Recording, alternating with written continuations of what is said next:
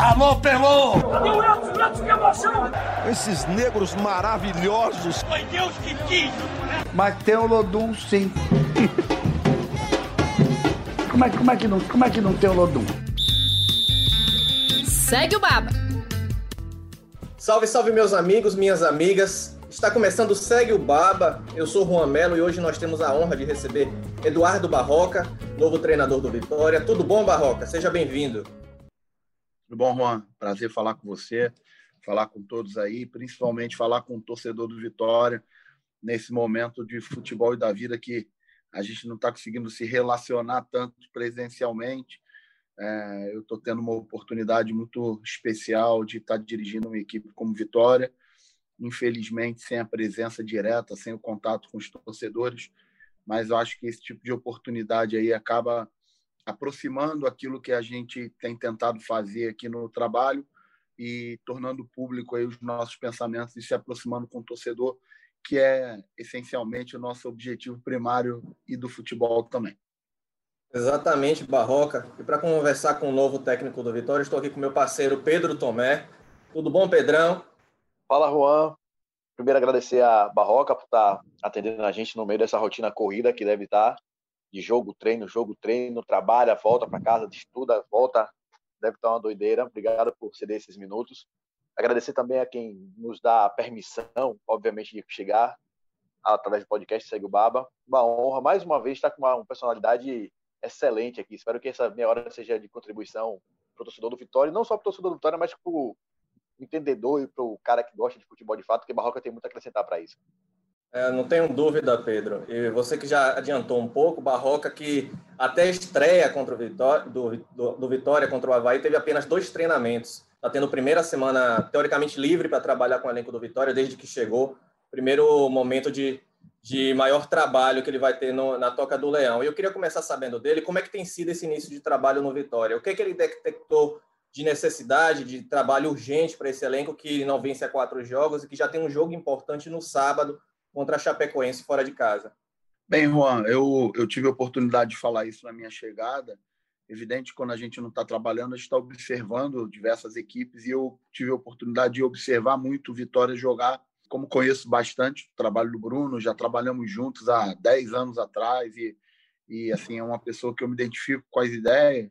Eu estou partindo do princípio de aproveitar tudo de bom que o trabalho do Bruno deixou aqui para o Vitória. Então, é, esse primeiro jogo foi um jogo, você falou aí, dois treinos, mas na verdade de aquisição nenhum, porque um dos treinos era a recuperação do jogo anterior e o outro treino era pré-jogo. Né? Então, efetivamente, de aquisição, a gente está começando a trabalhar essa semana e eu estou partindo do princípio de aproveitar tudo de bom que o trabalho do Bruno deixou e o que, que o trabalho do Bruno deixou de muito forte, na minha visão, um jogo posicional muito claro, uma organização daquilo que ele pensava também muito clara.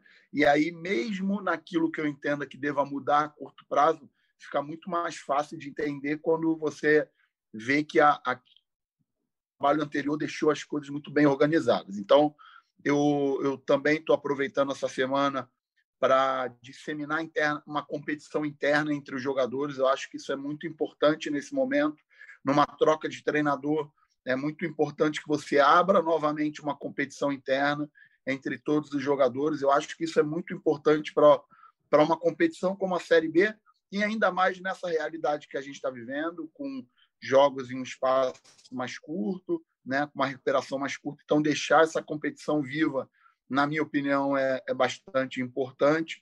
E apostando num nível de competitividade alto, a gente tem alguns sinais aí que a gente precisa atacar a curto prazo, como estancar a quantidade de gols sofridos. A gente está sofrendo gols nos últimos nove jogos de forma sequencial. A gente ainda não venceu um jogo fora de casa. A gente está vindo de três derrotas dentro de casa. Então, existem alguns sinais. Eu estou de cabeça aí, é, nesse momento que não estou trabalhando no campo, é, tentando levantar todos esses dados, vendo os vídeos, tentando encontrar é, aquilo que seja algo recorrente para poder atacar, para que a gente possa, já nesse jogo contra a Chapecoense, responder a esses sinais que eu falei. Evidente que ninguém faz nada no futebol com pouco espaço de tempo, né? Ninguém consegue isso assim, isso leva um tempo realmente.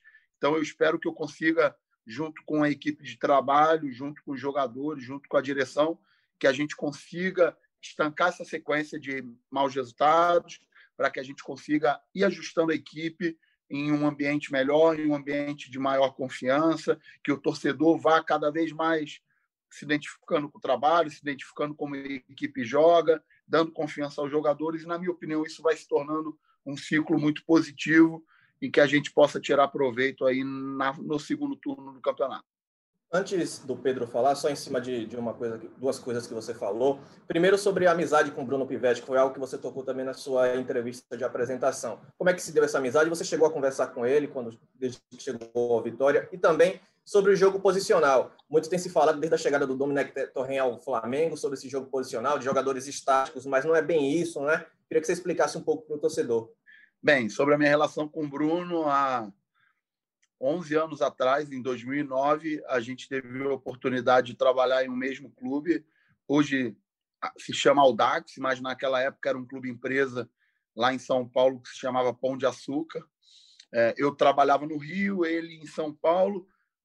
antes disso, em 2009, eu fui trabalhar em São Paulo e a gente teve a oportunidade de trabalhar no mesmo clube. Ali a gente já estreitou uma, uma relação e aí, naturalmente, depois disso, durante esses anos todos, a gente já se encontrou em alguns momentos, em clubes diferentes, ele no Atlético Paranaense, eu no Botafogo, no Corinthians. Enfim, a gente sempre que pode troca ideia. Eu, assim, respeito e admiro muito a caminhada do Bruno. O Bruno é um cara que está tentando pavimentar o caminho dele da forma correta e da forma que, como eu também acredito, como eu também estou nessa, nessa mesma caminhada. Então, é, é sempre muito importante quando a gente substitui alguém desse nível, a gente deixar claro isso. Eu acho que isso está faltando um pouco para a sociedade de uma forma geral. No futebol nem se fala, falta um pouco disso. Então é muito importante a gente deixar. E aí eu cheguei aqui no Vitória, pude constatar isso na prática, com respeito que as pessoas têm pelo Bruno, que a direção tem pelo Bruno, que a comissão técnica tem pelo Bruno, que os jogadores têm pelo Bruno. A melhor coisa que tem é você ver que o profissional saiu por questões do futebol, como eu acabei de sair do Curitiba também e deixei essa relação, adorei trabalhar no Curitiba, me identifico muito com o presidente do clube, ele foi super correto comigo, super frontal. Então a melhor coisa que tem é a gente poder entrar e sair dos clubes com esse tipo de sentimento. Sobre o jogo posicional, é algo que eu também acredito. Existem algumas equipes que é, se pautam, partem de, um, de, um, de uma situação muito mais de encaixe de ações individuais. E o jogo posicional, na minha visão, nada mais é do que um pensamento coletivo para ações distintas. Então, eu vejo isso muito claro no Vitória. Quando existem algumas ações, eu vejo claramente um pensamento coletivo da equipe toda com relação à lógica de cada momento do jogo né? E isso aí, na minha visão, adianta muito o meu trabalho. Eu, eu não estou partindo do trabalho do zero, estou partindo do trabalho de tudo que esse legado que o Bruno deixou para o Vitória. Barroca, dá, com certeza das, dos temas mais urgentes que você precisa tratar no Vitória, obviamente, além da questão defensiva que você já tocou, é a questão da agressividade do time, da metade para frente, do último terço que a gente chama ultimamente. Isso está muito claro. A Vitória tem inclusive eu estava só checando os dados aqui, mas tem até um dos melhores ataques da Série B, tem 18 gols marcados em 15 jogos. É um número expressivo para a Série B, mas ainda não é exatamente o que se espera né, de um time que vai lutar pelo G4. É, você, quando estava no Botafogo, falou que também era esse grande desafio, e talvez seja o grande desafio dos treinadores do Brasil, de modo geral, hoje. Né? Você conseguir atacar com agressividade do meio para frente, porque os times brasileiros aprenderam a marcar muito, né? aprenderam a, se, se, se comportar defensivamente. Como é que você consegue? Como é que você já diagnosticou esse problema? Como é que você vai conseguir fazer isso? Eu, eu sei que você fala muito em atacar a área, muitos jogadores dentro da área, muita gente entrando na área para jogar pelo lado, você tem opções. O Vitória tem muita dificuldade nos últimos jogos, foi isso que faltou. O torcedor tem cobrado muito essa agressividade. Já consigo diagnosticar uma linha de, de trabalho para poder melhorar isso? Você acha que essa agressividade do Vitória precisa de fato melhorar muito até chegar ao, ao ponto ideal? Como é engraçado você estar tá falando isso, porque recentemente, menos de um mês, eu acabei de, de dar uma aula na CBF junto com o André Jardini, exatamente tocando nesse ponto sobre jogo ofensivo. Na minha visão, existem quatro formas de se fazer gol em futebol. São elas bola parada, cruzamentos, finalizações fora da área e jogo combinado e infiltração. Qualquer coisa que você vá falar de possibilidade de fazer gol, na minha opinião, ele vai cair em um desses quatro pontos. E eu entendo que a gente precisa ter padrão para todos esses quatro pontos. Né? Então, exemplo, vou dar um exemplo de bola parada. Evidente que você precisa ter variações, você precisa ter pensamento coletivo para entrar em um determinado ponto, para desequilibrar o adversário, enfim. Se a gente for falar de cruzamentos, existem os cruzamentos no canal, que eu costumo chamar, que é aquele cruzamento na entrada da área, que o Pedro fez um gol ontem pelo Flamengo contra o Goiás, aquele cruzamento entre a linha defensiva e o goleiro. Existe o cruzamento cavado, que é um cruzamento de linha de fundo que você pega os atacantes entrando de frente numa bola aérea. Existe o cruzamento para trás, enfim. É, e eu entendo que a equipe precisa ter esse pensamento coletivo em cada uma dessas situações. Finalizações fora da área. Além da, de treinar o fundamento, você precisa ter ajuste corporal, você precisa ter movimentos para as costas da última linha, para quem vai marcar, é, ter dúvida entre bloquear o, o cara que vai chutar de fora da área e tomar nas costas. Isso gera espaço para quem vai chutar de fora da área. Então, equipes que têm muita penetração na última linha acabam gerando espaço para os jogadores de trás chutarem de fora da área, porque criam desconforto para quem está marcando, e por aí vai. Além disso, evidente, quando a gente fala em terço final, existe todo o processo da individualidade do jogador, capacidade de decisão, né, capacidade de desequilíbrio individual, e eu estou nesse momento, evidente, conhecendo com maior profundidade o elenco do Vitória.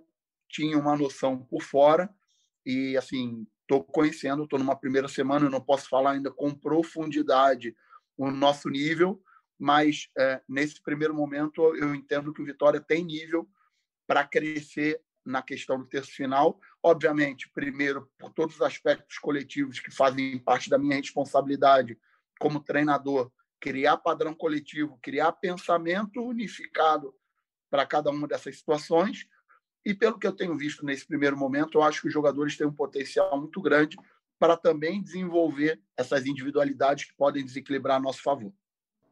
Tem uma outra, quando a gente ouve você falar, você tem muita, muito, muito conteúdo, de fato. Você tem muitas convicções também do que você faz, né? Você tem muitas certezas.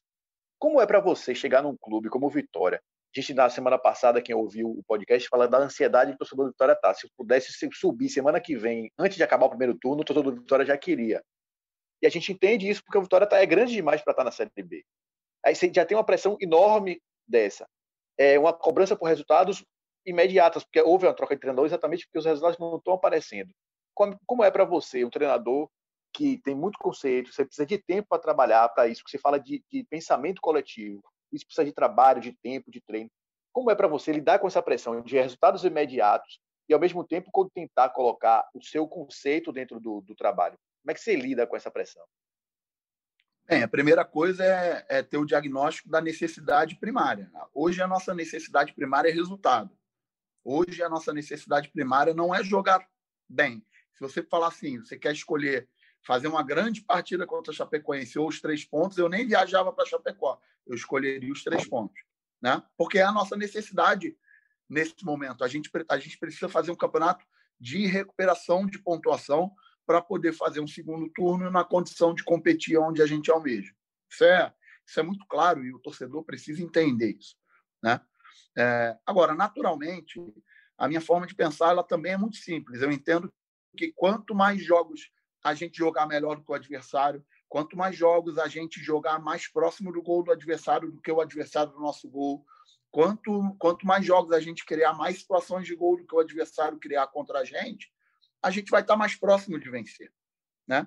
Então, eu acredito muito nisso e entendo que uma das minhas funções como treinador é criar mecanismos coletivos para que isso aconteça na prática, né? Seja na parte tática, seja em treinamento, seja nas escolhas, nas escolhas de quem vai jogar, nas escolhas de quem não vai jogar, nas escolhas de substituições, nas escolhas de mudança de estrutura dentro do jogo, nas variações. Isso é uma responsabilidade do treinador, né? Então, assim, o que que me entusiasma e que me faz acreditar e ter convicção que a gente tem total capacidade de atingir o nosso objetivo Primeiro, porque eu conheço aqui o, o Vitória muito bem, porque acompanhei aqui de perto um, um período longo que trabalhei aqui em Salvador. Eu joguei muitas vezes na minha vida contra o Vitória em diversos clubes, muitas vezes. E sempre tive uma leitura muito grande do que é o Vitória. E sempre me identifiquei com a postura do Vitória. Me lembro bem em 2003, 2003, eu estou falando de 17 anos atrás, de disputar uma competição de base contra o Vitória fora do país e ver os jogadores do Vitória chegando pareciam que eram os melhores da competição, porque o Vitória transbordava e tem que continuar transbordando essa austeridade, essa confiança, essa e você vai jogar contra o Vitória em qualquer lugar. Há pouco tempo joguei contra o Vitória pelo Corinthians aqui no Barradão e em São Paulo também.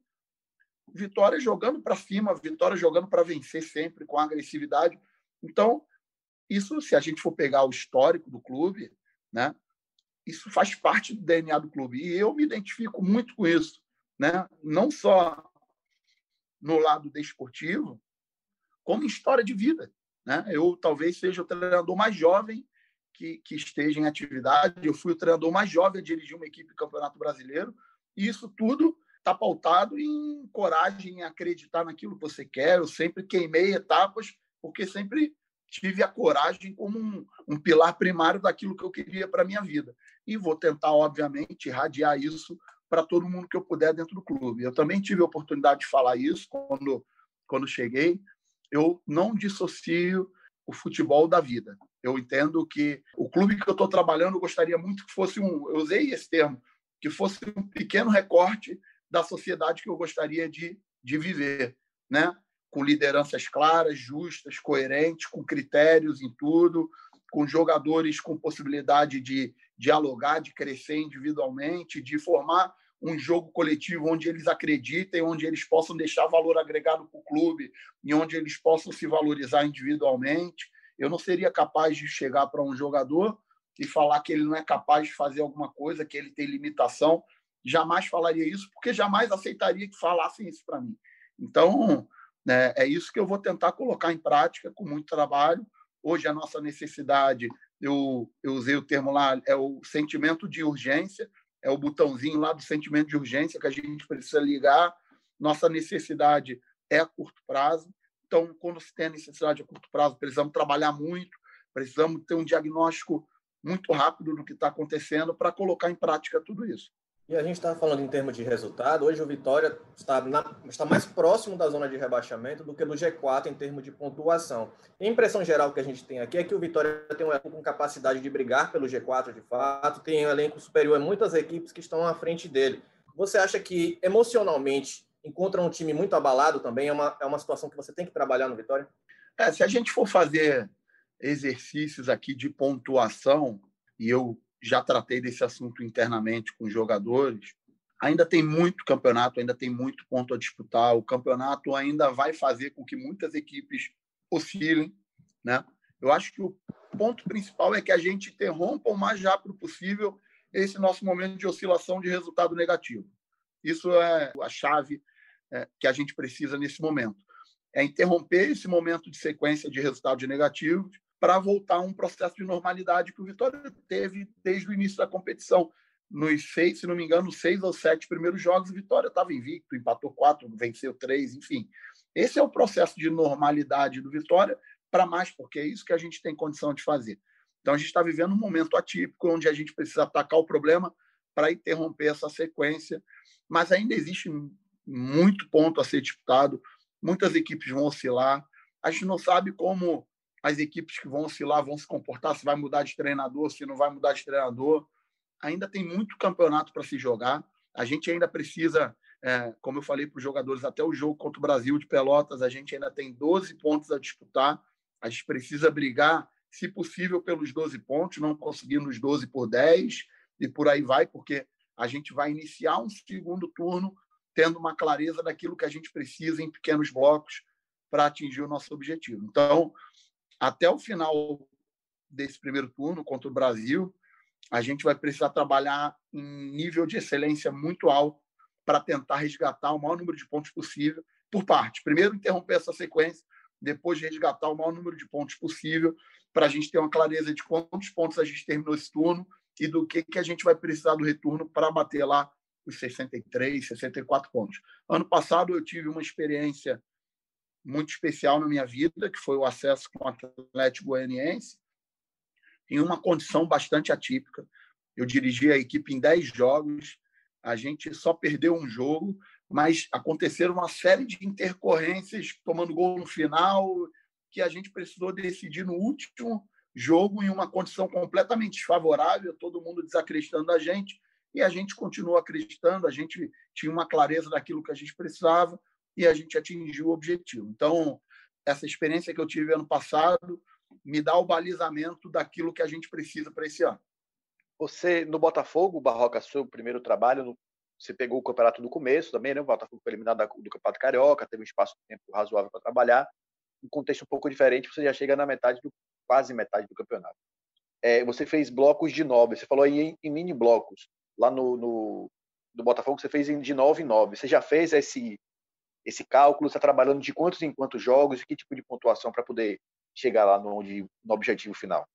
eu, eu combinei internamente o seguinte: no Botafogo eu fiz um bloco de 9, um, blo um bloco de 10, um bloco de 9 e um bloco de 10. Aqui no Curitiba, por exemplo, no início do ano, a gente tinha se organizado em blocos menores de 5 e a gente dividiu os blocos de acordo com dificuldade. Blocos onde a gente jogaria três, três em casa e duas fora, blocos onde a gente enfrentaria adversários mais difíceis. Por exemplo, o Curitiba pegou no seu primeiro bloco de cinco quatro equipes que que estavam disputando competições internacionais, três estavam disputando Libertadores, uma que estava disputando Sul-Americana e o quinto era o Bragantino, que era uma equipe com investimento alto. Então, o nosso bloco mais difícil, eu chamei de bloco vermelho, era o nosso primeiro bloco. Então, antes de eu fazer isso agora no Vitória, o meu combinado internamente com eles é que a gente possa resgatar o maior número de pontos possível até o jogo do Brasil.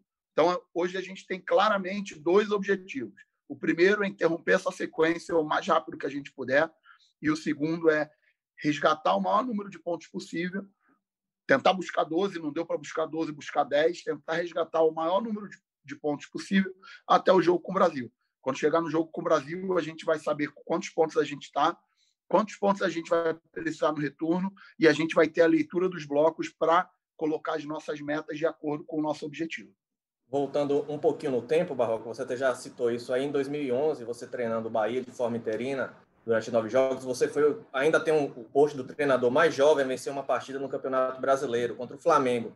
Queria saber de você o que, é que você lembra daquela época, o que, é que mudou daquele Barroca para o de hoje. Primeiro, se você pegar minha minha, minha barba, ela está totalmente branca. Naquela época eu não tinha nenhum fio branco. Né? Naquele jogo, eu me recordo bem, eu tinha 28 para 29 anos talvez metade ou até mais da metade da equipe era até mais velha que eu. Naquele time tinha Souza Caveirão, Ricardinho, que parou de jogar, Carlos Alberto, que parou de jogar, o saudoso Giancarlo, lateral direito, que infelizmente já nos deixou. A gente tinha o Dodô, lateral esquerdo, a gente tinha Fael, que já parou de jogar, hoje é companheiro de profissão. Enfim, muitos daqueles, Reinaldo, que hoje é companheiro de profissão, muitos daquele time já pararam de jogar, né? Muitos eram mais velhos que eu. E, e eu me recordo que naquele momento o Bahia estava era o primeiro time dentro da zona do rebaixamento e o Flamengo era o líder do Campeonato Brasileiro. E houve uma troca de treinador, saiu o René Simões e a gente viajou para o Rio de Janeiro praticamente sem treinar. Naquele dia eu tomei uma decisão de reunir os jogadores mais experientes que a gente tinha alguns deles não vinham jogando. Eu reuni os jogadores mais experientes e a gente se ajustou naquele dia, na conversa, na boca. E os jogadores naquele dia foram excepcionais. A gente venceu o jogo no Rio de 3 a 1 e assim foi, um, foi uma experiência muito boa, muito jovem, né?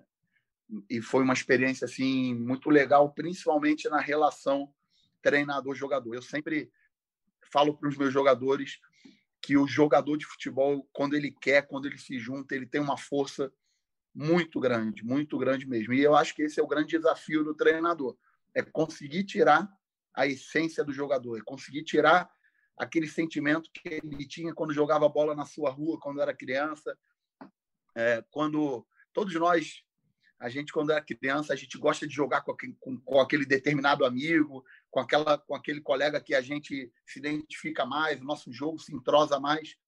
E eu, como treinador, tento sempre buscar e tirar um pouco desse sentimento do jogador. Eu chamo de sentimento de compensação, que é o jogador gostar de jogar naquela equipe, o jogador ter prazer de jogar melhor que o adversário, o jogador ter prazer de jogar com aquele companheiro, sabe? Acabar o jogo, o time jogar bem e eles gostarem de conversar no vestiário depois do jogo, que jogaram bem, que fizeram uma jogada. Eu acho que esse sentimento aí o jogador nunca deveria perder e eu, como treinador, sempre que posso, tento estimular isso. Barroca, a gente ouvindo aqui, o, o ouvinte, o torcedor mais atento deve ter percebido isso. Você falou ao longo dessa quase meia hora que a gente está chegando sobre queimar etapas, jogar de forma ofensiva, de forma corajosa, ajeitar um time com jogadores mais velhos do que você na conversa. Como foi que passou? Como é que você construiu essa sua personalidade? Não digo nem só como profissional, mas como adulto mesmo, de fato. Você consegue perceber o que foi que, que construiu essa sua personalidade mais engajada, mais ousada, mais mais para frente? Você consegue perceber isso? É difícil é, ter um, um fator só para isso, né? Eu acho que é um conjunto de coisas. É, eu sou um, uma pessoa do subúrbio do Rio de Janeiro, moro lá até hoje, sou de Del Castilho, um bairro do subúrbio próximo ali do, do estádio Newton Santos. É, sempre tive claro, e eu acho que isso aí é um grande privilégio porque poucos jovens têm essa oportunidade que eu tive. Eu, com 16 anos, eu já tinha clareza daquilo que eu queria ser no futuro. Então, como não tive talento e possibilidade de me tornar um jogador, como todo jovem gostaria, eu, a partir dos meus 16 anos, eu já tinha clareza que eu me prepararia para ser um treinador de futebol. O meu primeiro curso de treinador foi com 17 anos. E, e isso aí é muito raro. Eu já entrei na universidade eu sou formado na Universidade Federal do Rio de Janeiro, eu já entrei na universidade me tornando treinador da equipe universitária. Então, eu já muito cedo me tornei estagiário é, de equipes de futebol, na parte de preparação física. Eu muito cedo tive o orgulho e a possibilidade de trabalhar com grandes treinadores de futebol brasileiro. Vocês devem saber, eu trabalhei com diversos treinadores importantes em clubes diferentes, em situações diferentes. Eu trabalhei em clubes menores, em clubes maiores, em clube de empresa. Eu trabalhei em base, em profissional.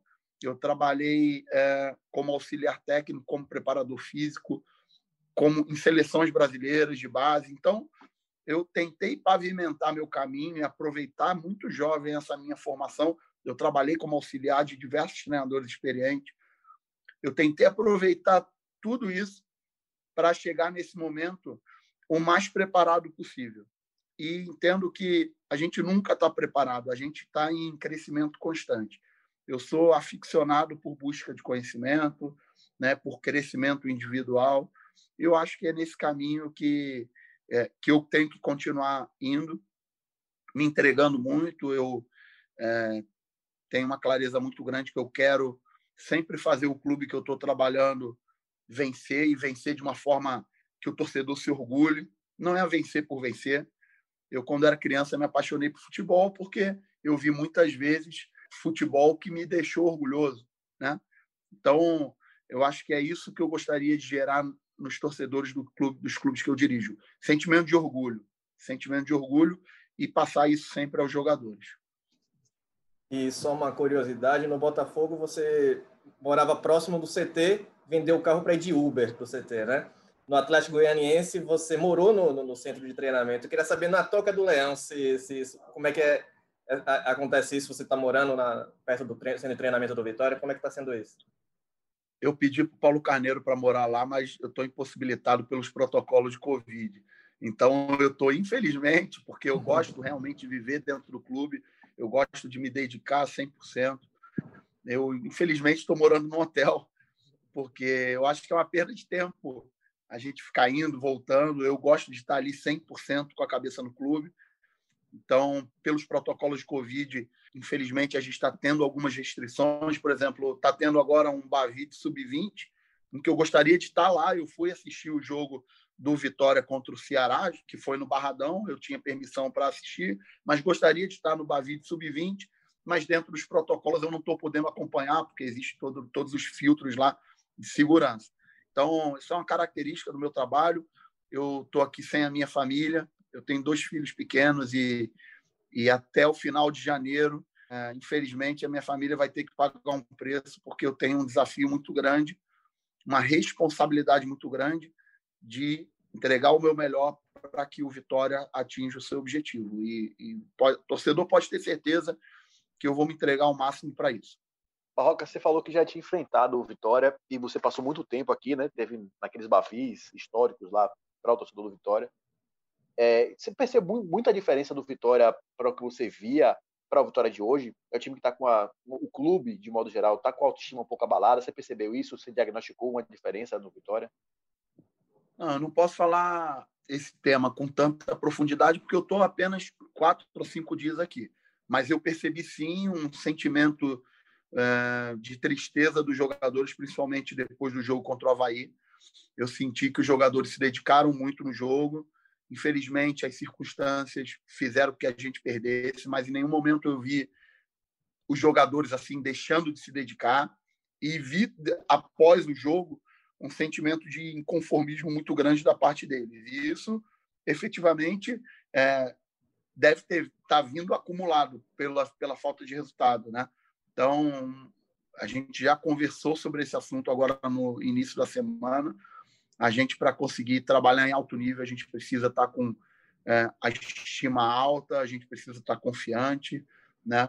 E eu conversei já com isso com eles. Nessa nesse trem aí, talvez eu precise ser locomotiva, porque eu estou menos contaminado com esse sentimento. Eu vim trabalhar cheio de energia, né? Eu estou com o copo completamente vazio, doido para realizar e acabo tendo uma responsabilidade de poder irradiar esse sentimento a todos que estão ali dentro. Espero que a gente consiga, o mais rápido possível, passar isso ao, ao torcedor do Vitória, ao jogador do Vitória, à direção, à comissão técnica, para que a gente interrompa essa sequência e que a gente brigue no segundo turno pelo nosso objetivo.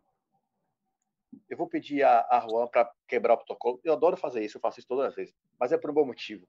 O torcedor do Vitória, Barroco, ficou meio que pegando no pé, porque apareceu uma foto sua, você estava do lado de Joel Santana no 7 a 3 Você tem alguma recordação daquele jogo, do 7 a 3 Foi uma das piores derrotas que você teve enquanto profissional? Tenho, e posso falar disso abertamente, porque hoje em dia a gente tem que se preocupar muito com o que fala, porque o que o torcedor vai sentir. Eu, eu tenho um pensamento um pouco diferente disso. Eu acho que quando a gente fala do nosso sentimento, as pessoas conseguem entender isso de uma forma muito clara, né? É, me recordo que a gente teve um, um, campeonato brasileiro no ano anterior, de 2012, de recuperação no segundo turno. O treinador era o Jorginho. A gente conseguiu livrar a equipe do rebaixamento. Era uma situação bastante difícil. Naquele ano, também dirigi a equipe algumas vezes. A gente iniciou o Campeonato Baiano de 2013 oscilando muito. Fomos jogar o primeiro clássico na estreia da Fonte Nova reformada e perdemos de 5 a 1 Naquela ocasião, o Jorginho foi demitido. É, era num, se eu não me engano, era um domingo. Na quarta-feira, a gente jogava no Maranhão contra o Maranhão pela Copa do Brasil. Eu dirigi a equipe naquele jogo. A gente venceu de 2 a 0, eliminou o jogo da volta. Chegou o Joel e a gente teve que fazer um segundo turno de recuperação. Vencemos a semifinal em Juazeiro. Não me recordo se foi o Juazeirense é, mas eu lembro que a gente venceu em Juazeiro a semifinal e fomos para a final com vitória em dois jogos. O momento era um momento bastante turbulento internamente. Me recordo que o Vitória na partida fez é, entrou com uma atitude assim muito forte no jogo. O treinador era o Caio Júnior, que é meu, era meu amigo para caramba, fui auxiliar dele também. Sofremos gols rápido. O Vitória se impôs no jogo de uma maneira muito forte. O Bahia ainda tentou recuperar no final do primeiro tempo. Eu lembro que o Fernandão fez um gol, mas é, o Vitória venceu com todos os méritos.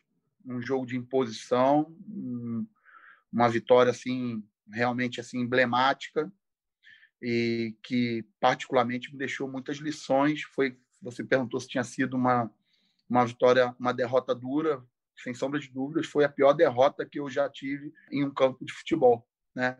Tamanha imposição do adversário, tamanha expressão por ser uma final, por ser um clássico, por tudo aquilo que envolvia, sem sombra de dúvidas, a pior derrota que eu tive é, na minha vida como profissional de futebol e que me, me deixou lições aí importantes para a minha sequência de, de carreira.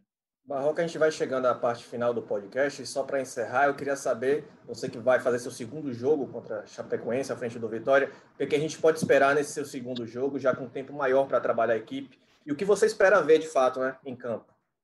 Bem, primeiro eu, eu espero um jogo diferente, porque acho que a Chapecoense joga bastante diferente do Havaí.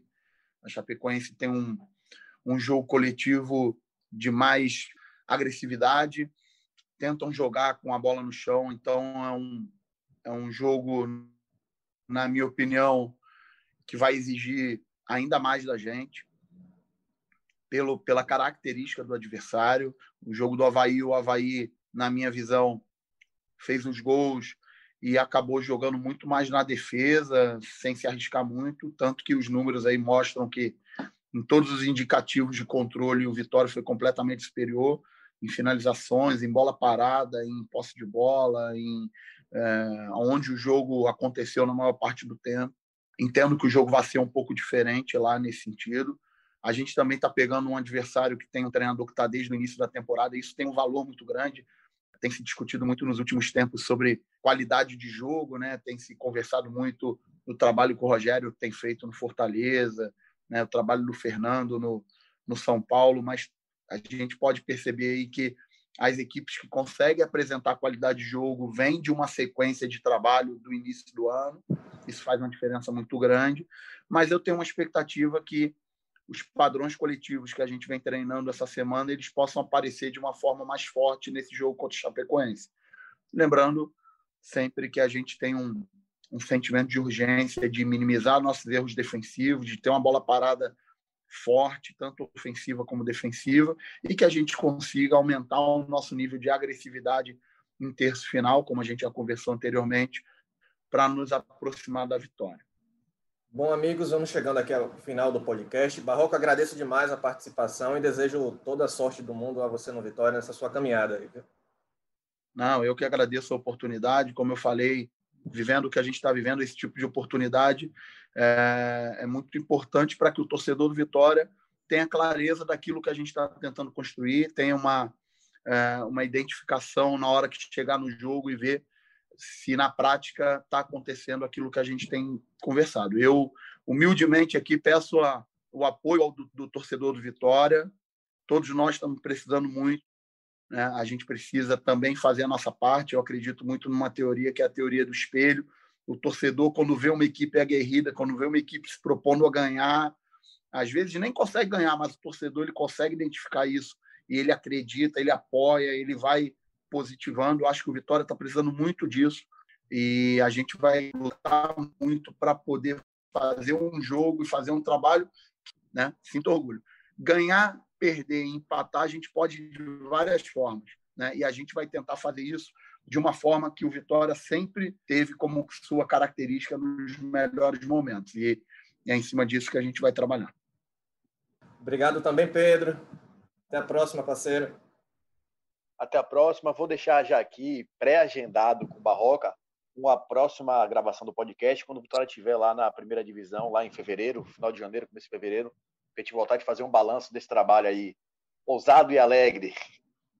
Vai ser um prazer, vai ser um prazer sempre atender vocês e conversar com, com o torcedor do clube, porque essa é uma das nossas funções. Tá certo, pessoal. Segue o Baba Fica por aqui e até a próxima. Alô, Pelô! Meu que emoção! Esses negros maravilhosos. Foi Deus que quis! Mas tem o Lodum, sim. como, é, como, é que não, como é que não tem o Lodum? Segue o Baba.